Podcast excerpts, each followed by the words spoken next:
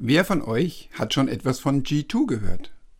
Falls die Antwort Nein lautet, fragt mal eure 14- bis 18-jährigen Kinder, Neffen oder jüngeren Geschwister, die in der Pandemiezeit wahrscheinlich mehr Zeit vor den elektronischen Devices verbringen, als es ihnen eigentlich gut tut. G2 ist eine E-Sports-Organisation aus Berlin mit professionellen Teams in den Game-Titeln League of Legends, Valorant, Fortnite und vielen mehr. Vergleichbar mit einem professionellen Club im traditionellen Sport bezieht G2 seine Einnahmen aus der Vermarktung von Rechten, wobei Kommunikationsrechte in Form von Sponsoring den größten Anteil ausmachen. Das Portfolio der Sponsoren von G2 setzt sich dabei zum einen aus Tech-Companies wie Logitech, AOC oder Philips zusammen. Darüber hinaus sind aber auch Top-Marken der Konsum- und Gebrauchsgüterindustrie wie Adidas, BMW, Mastercard oder Red Bull, Premium-Partner von G2. Warum investieren Markenhersteller zunehmend Budgets in den E-Sports? Der damit eine ernsthafte Konkurrenz zu den etablierten Sponsoring-Plattformen aus den Bereichen Fußball, Basketball, Handball, Motorsport etc. wird. Dazu lohnt es sich, die Kommunikationsziele von Unternehmen näher zu betrachten, die im Mittelpunkt der Entscheidungen über Sponsoring-Budgets stehen.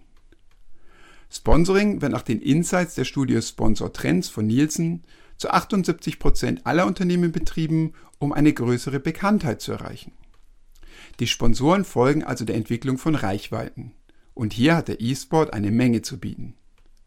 Nach den Zahlen der Marktforschungsplattform Newzoo liegt die Gesamtheit der Personen in Deutschland, die mindestens ab und zu Spiele auf PCs, Konsolen oder Smartphones spielen, bei inzwischen 45,5 Millionen Personen und damit bei über der Hälfte der Bevölkerung.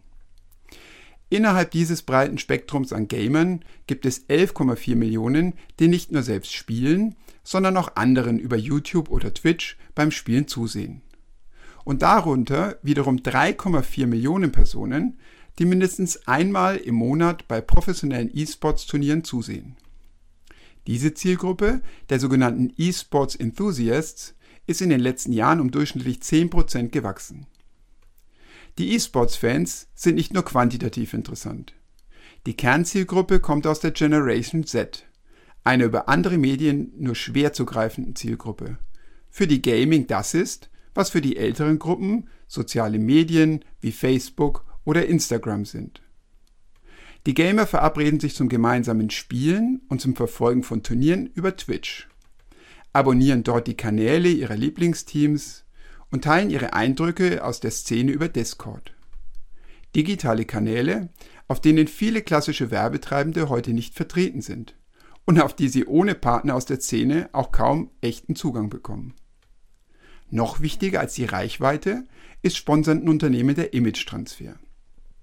88% der Sponsoren in Deutschland geben an, dass sie durch den gemeinsamen Auftritt mit den Gesponserten von deren Image-Attributen profitieren möchten. Im Bereich des E-Sports könnte man das mit Being Part of the Game illustrieren. Vergleichbar mit Trendsportarten wie Skateboarding wird auch die E-Sport-Szene als jung, cool und actionreich assoziiert. Weitere Attribute kommen durch die Genres und Titel der Spiele hinzu.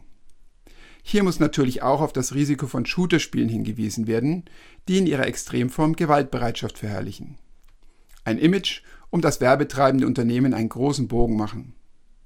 Allerdings liegen aktuell vor allem Spiele aus den Genres Battle Arena und Sport hoch im Trend, wie zum Beispiel League of Legends oder Rocket League. Durch diese können Imagewerte wie Kreativität und Vielfalt bzw. Energie und Geschwindigkeit hervorragend akzentuiert werden. Ein weiterer Vorteil von E-Sportlern und Teams gegenüber klassischen Sportlern und Vereinen ist zudem, dass sich die Akteure durch ihre digitalen Bühnen von Beginn an mit dem Thema Inszenierung rund um das sportliche Geschehen beschäftigen. Alle Top-Teams wie G2, Fnatic oder Vitality haben neben den aktiven E-Sportlern ehemalige Heroes unter Vertrag, die sich um das Thema Content Creation für ihre Sponsoren kümmern und damit die Authentizität von Botschaften sicherstellen. Eine Aufgabe, die im klassischen Sportsponsoring vor allem von externen Agenturen übernommen wird und damit dem direkten Zusammenspiel von Unternehmen und Gesponserten im Weg steht. Eine Besonderheit im E-Sport-Umfeld ist die besondere Bedeutung der Spieleentwickler wie Epic Games, Ubisoft oder Electronic Arts. Im klassischen Sport liegt die Hoheit über die Regeln einer Sportart bei den Verbänden, die sich wiederum aus den gewählten Vertretern der aktiven Mitglieder zusammensetzen. Im E-Sport auf der anderen Seite legen die Herausgeber der jeweiligen Spiele die Regeln fest und können damit das Marktgeschehen dominieren. Dem Vorteil von schnell wirksam umzusetzenden Sponsoringmaßnahmen steht damit das Risiko einer starken Abhängigkeit entgegen. Der klassische Sport wird sich dieser zunehmenden Konkurrenz bewusst und erweitert sein eigenes Angebot um digitale Schnittstellen. Das IOC erkennt E-Sport zwar noch nicht als Sportart an, entwickelt aber bereits Leitlinien, wie analoger und digitaler Sport zusammenfinden können.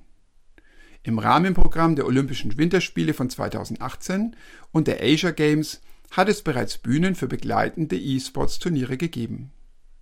Die Deutsche Fußballliga hat die virtuelle Bundesliga gegründet, in der 26 der 36 Clubs aus der ersten und zweiten Liga mit einem eigenen Team teilnehmen und damit auch eine zusätzliche digitale Plattform für die Sponsoren der Clubs schaffen.